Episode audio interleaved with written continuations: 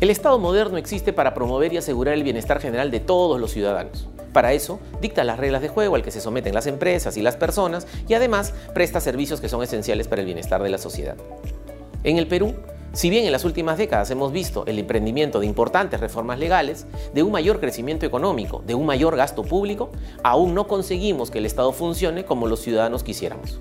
Al 2020 aún tenemos el 15% de viviendas urbanas expuestas a inundaciones, el 5% de la población sin acceso a agua por red pública, el 23% sin acceso al servicio de alcantarillado y un 14% que ha sido víctima de algún delito en el último año, entre otros datos preocupantes. La debilidad no solo refleja la falta de efectividad gubernamental, los datos confirman que la negligencia y la corrupción son parte de la explicación.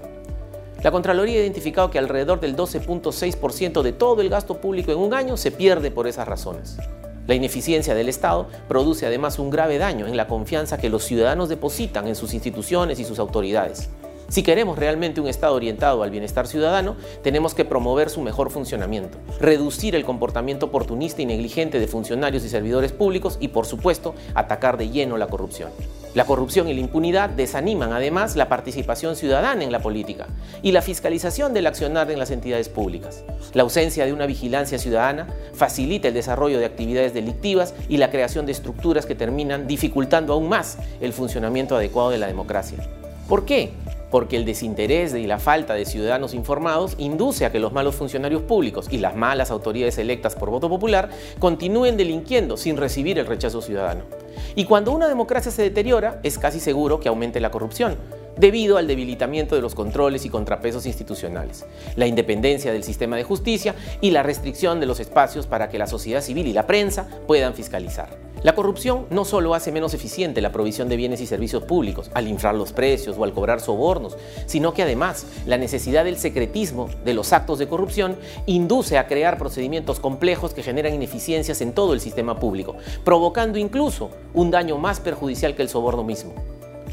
La impunidad es tal vez uno de los factores que más contribuyen a perpetuar los niveles de corrupción e ineficiencia que se observan en nuestra administración pública.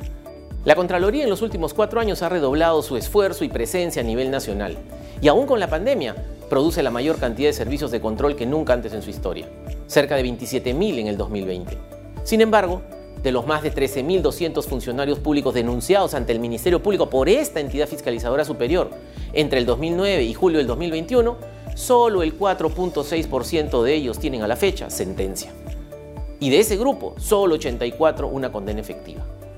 Ahora, con la recuperación de la capacidad sancionadora de la Contraloría, nuestra lucha contra la corrupción y la impunidad se fortalece. Ese es nuestro compromiso.